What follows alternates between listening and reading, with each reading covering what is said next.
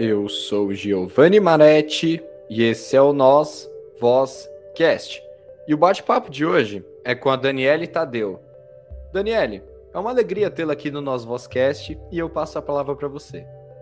Muito obrigada, Giovanni. Muito obrigada pelo convite. Fiquei bem surpresa, bem feliz com o convite.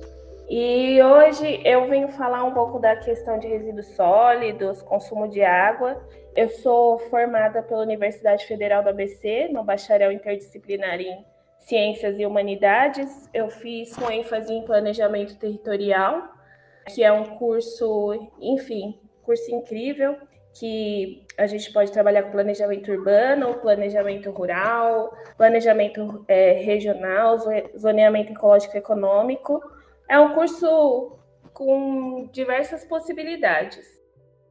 Só para o pessoal saber, eu conheci a Daniele é, em uma palestra que ela se disponibilizou, tirou um tempinho dela para ir lá palestrar para os alunos e estudantes do ensino médio da rede estadual. E eu gostei muito da sua palestra, né? Você abordou é, as questões aí bem apresentadas por você mesma aí da questão dos resíduos, você comentou sobre a questão da crise hídrica e também aí um pouco das dificuldades que hoje o pesquisador encontra com, para, para coletar dados, né? Eu gostaria que você iniciasse, então, é, comentando aí um pouquinho da sua pesquisa referente aí à questão do, da produção de resíduos aqui na, na Grande São Paulo e na região. É, eu trabalhei numa empresa de certificação né, de créditos de reciclagem nos anos de, de 2017 a 2019. Trabalhei com cooperativas pelo Brasil todo, é, cerca de 30 cooperativas na época, é, lidando diretamente com os catadores e catadoras. E o que eu fazia era fazer a certificação dessas cooperativas, e, consequentemente, eu acabei aprendendo muito sobre o meio social, até por causa da minha formação também, sobre o meio é, social dos catadores, a organização e, consequentemente, sobre os materiais também, né? E sobre como os resíduos eles circulam sobre as cidades. É, eu, visitei alguma, eu visitei cinco capitais do Brasil e era mais ou menos sempre o mesmo esquema. Os bairros, bairros mais ricos produzem mais resíduos, tanto orgânicos quanto é, os recicláveis, é, enfim, até mesmo os de construção, os bairros mais empobrecidos eles produzem menos, né?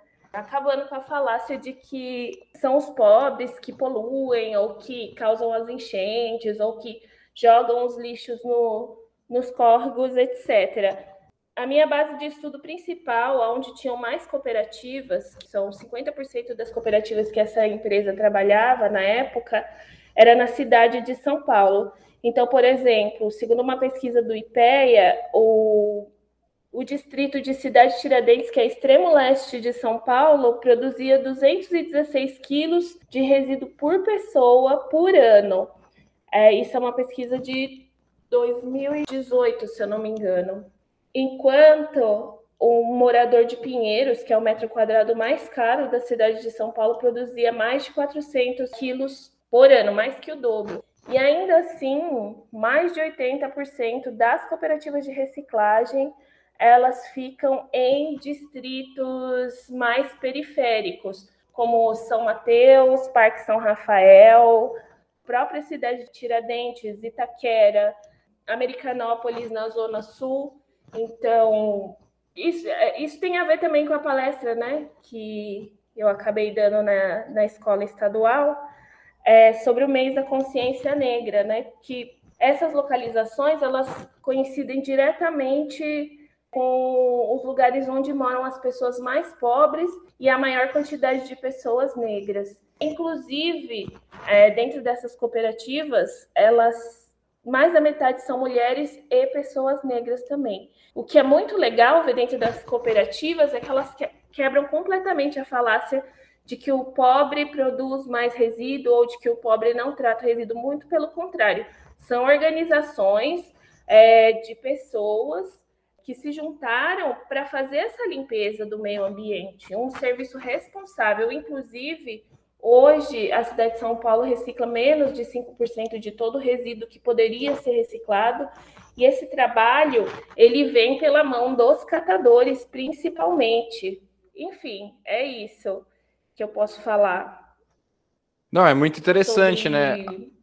Analisar esses dados aí, porque realmente, né, nós sempre temos no imaginário aí que o pobre é o maior poluidor, né? Sendo que aumentando o seu poder de compra, consequentemente, você vai comprar muito mais, você vai consumir muito mais, né? E o pobre, ele não tem condições de consumir, né? É, seria até pela lógica, é básico, né, de chegar nisso, né? Assim, né, a grosso modo se não fizer esse exercício que você fez, essa pesquisa, se não, se não, se não tiver esse empenho né, em, em enxergar o que parece às vezes ser óbvio, né?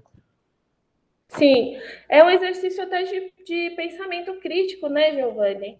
Se você não tem acesso à segurança alimentar, se você, se você não está inserido no mercado consumidor, você, consequentemente, vai gerar menos resíduo, tanto orgânico quanto reciclável. E outra coisa também, é, tem a falta de acesso a saneamento ambiental, acesso à moradia regular, a uma moradia decente mesmo, né? Enfim, tem N coisas para você pensar quando você vê um córrego poluído. Eu mesma moro do lado de um aqui, que você vê assim, não, não é uma questão de Ai, tem uma favela na beira do córrego, que é o que acontece aqui perto de casa, e são as pessoas, os moradores desse local que estão poluindo. Tem uma série de questões, a administração pública, né? O que, que o governo está fazendo para evitar que isso aconteça? As pessoas precisam ser realocadas, essas pessoas elas precisam de saneamento ambiental adequado. Enfim, é uma série de coisas que a gente tem que pensar, não nesse pensamento simplista de que porque a pessoa está do lado do córrego, ela polui ali porque quer. É a única opção, assim, é, na grande maioria das vezes é a única opção que a pessoa tem. A gente chegou até a falar dentro da palestra também sobre essa questão de que só o pobre degrada o meio ambiente, né? O que degrada o meio ambiente é a pobreza, é a consequência da pobreza. Também falamos sobre a invasão das pessoas mais ricas, das elites em áreas de reserva biológica, isso também é uma forma de degradar a natureza de forma intencional, né? É uma forma, inclusive, de quebrar as leis brasileiras, dando um, um jeitinho. Porque, incrivelmente, as leis brasileiras, elas são ótimas, elas são super bem estruturadas, elas são referência mundial para outros países, só que a dificuldade é na aplicação e na fiscalização. Achei muito interessante aí essa, essa, a sua fala, né? Até mesmo porque a gente também esquece que degradação do meio ambiente tem a ver com expansão de condomínio, com construção em terreno regular. Não é só o pobre que destrói, né? Bem colocado. E eu gostaria que você comentasse também, né? Que eu lembro que na palestra você citou sobre a crise hídrica que você já vinha estudando, já acho que São Paulo passou por uma crise hídrica e agora nós estamos vivenciando isso de novo. E eu gostaria que você entrasse um pouquinho nesse assunto também.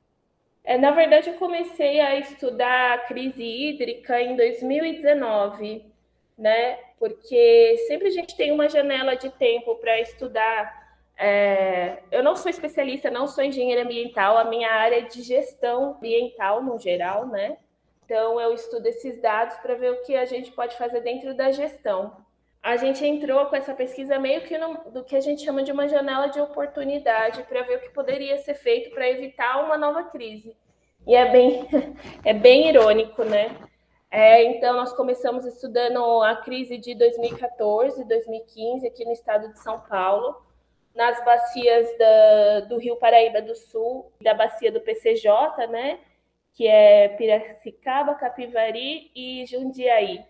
Essa bacia do PCJ ela tem ligação com a com Cantareira, a água que abastece a maior parte aqui da região metropolitana de São Paulo, né? É, retirando algumas outras cidades, aqui São Bernardo é, ela é abastecida pela Billings. Se eu não me engano, Santo André também. Eu sei que São Caetano do Sul ela já é abastecida pelo pelo Cantareira.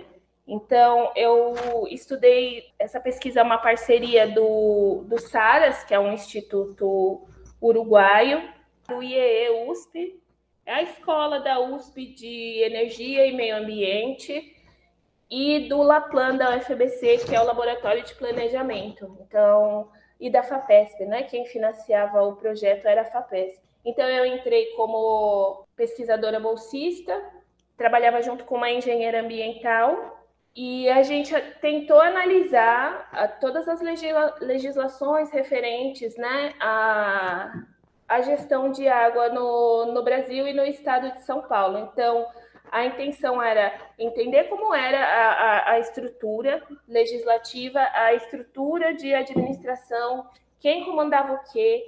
É, nós pesquisamos sobre os comitês de bacia, então cada bacia ela tem um comitê que é consultivo, ele não é deliberativo, deliberativo seria no sentido de tomar decisão para aquela bacia, né? Quem toma é, decisão para a bacia é o governo do estado, mas ainda assim é para ter um direcionamento baseado nas opiniões dos municípios, né?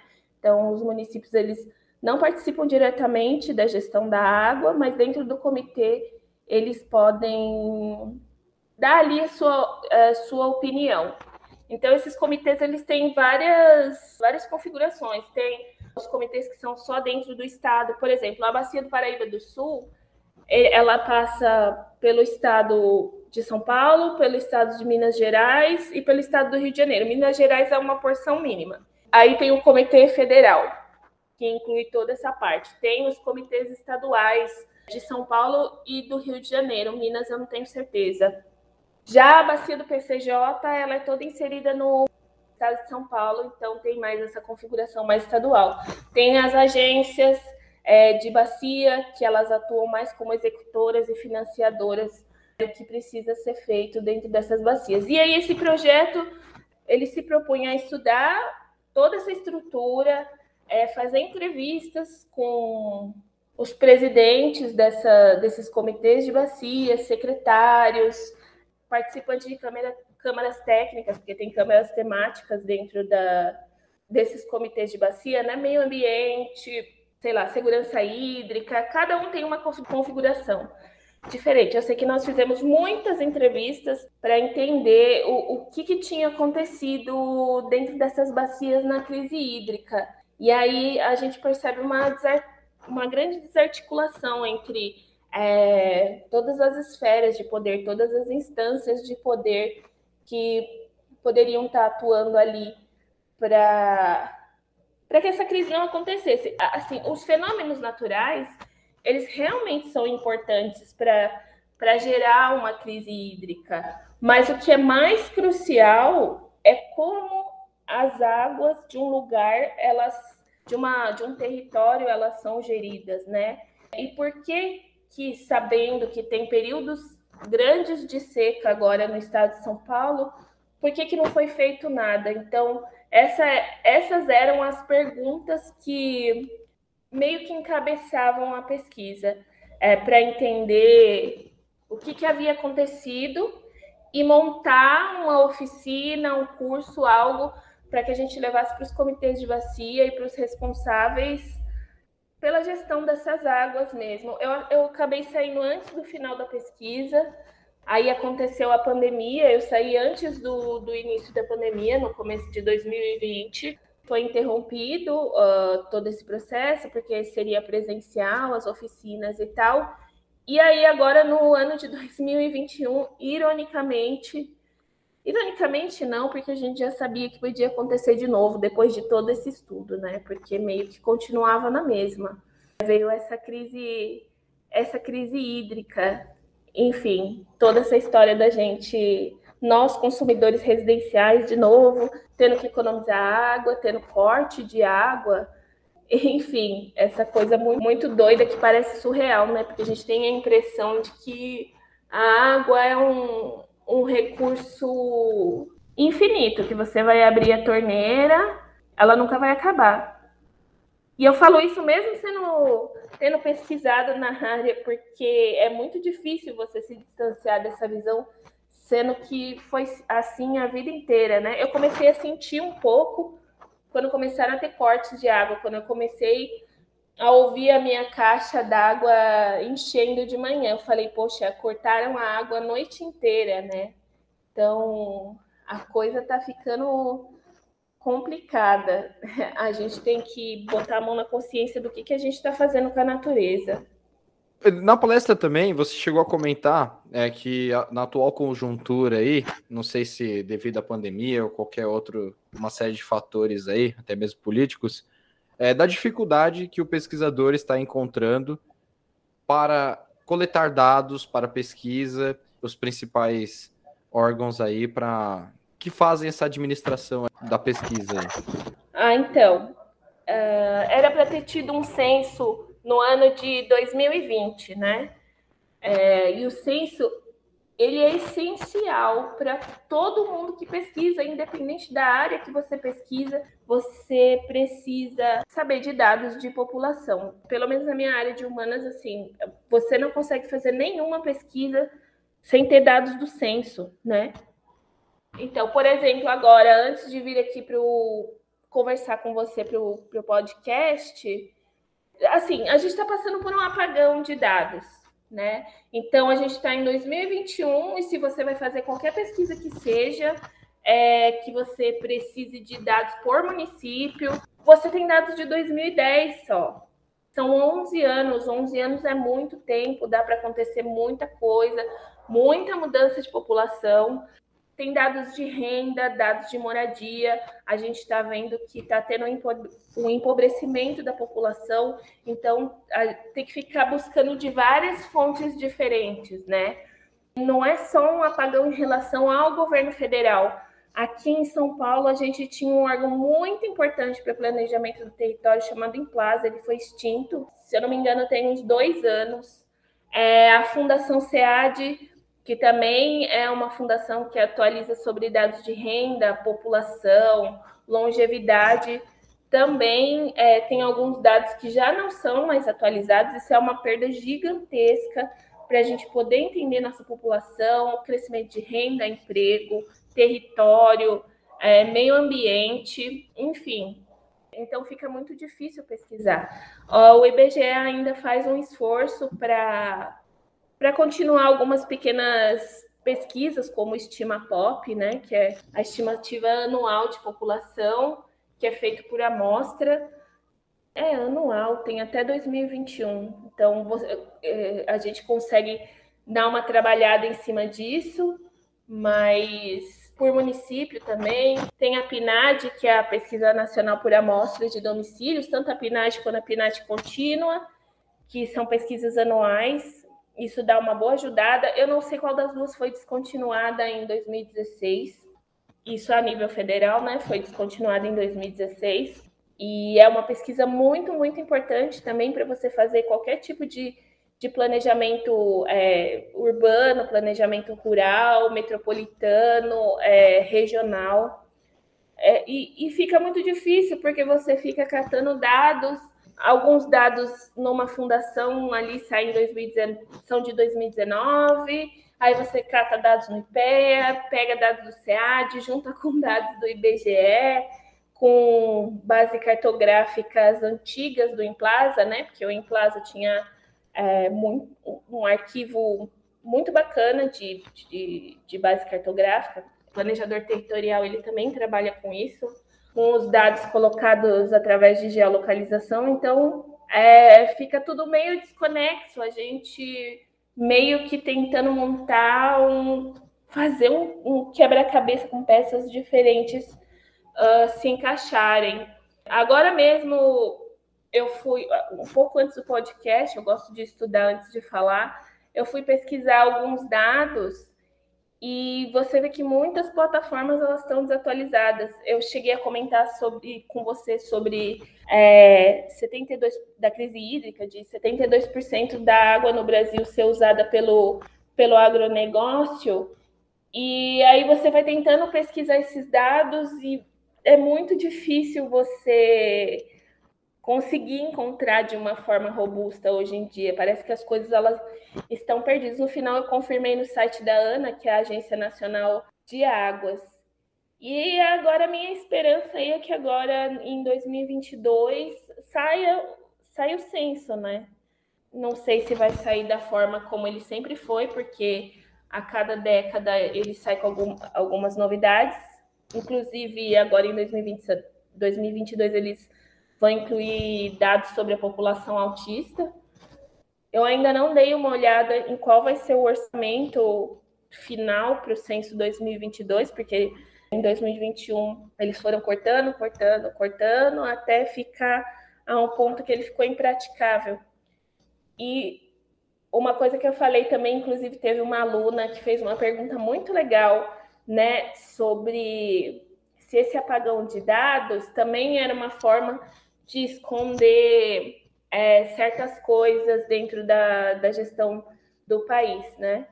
E dados são fatos, né? Então, se o censo contou que tem 200 milhões de pessoas no Brasil, então tem 200 milhões de pessoas no Brasil. E você correlacionando esses dados, você pode trazer várias coisas à, à tona, como dados de empobrecimento, de fome, classe social, se as pessoas ascenderam as classes sociais ou se elas perderam poder de compra, enfim, é, dados diversos.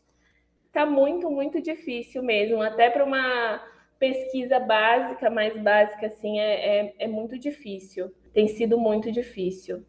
Perfeito, Daniele. Desde já eu agradeço sua presença aqui no nosso Vozcast, sua, toda a sua contribuição aí, até mesmo aí no papel enquanto universitária, enquanto cidadã. E agradeço também aquela palestra, foi muito bonita. Você trouxe para os estudantes do ensino médio é, algo que às vezes eles não estão acostumados, né? Até mesmo com esse. Eles vão se familiarizando, principalmente os alunos do terceiro ano, vão se familiarizando com essa vida em faculdade, essa ideia de ser um pesquisador, de contribuir para que o estudo vá para além da, dos muros da universidade.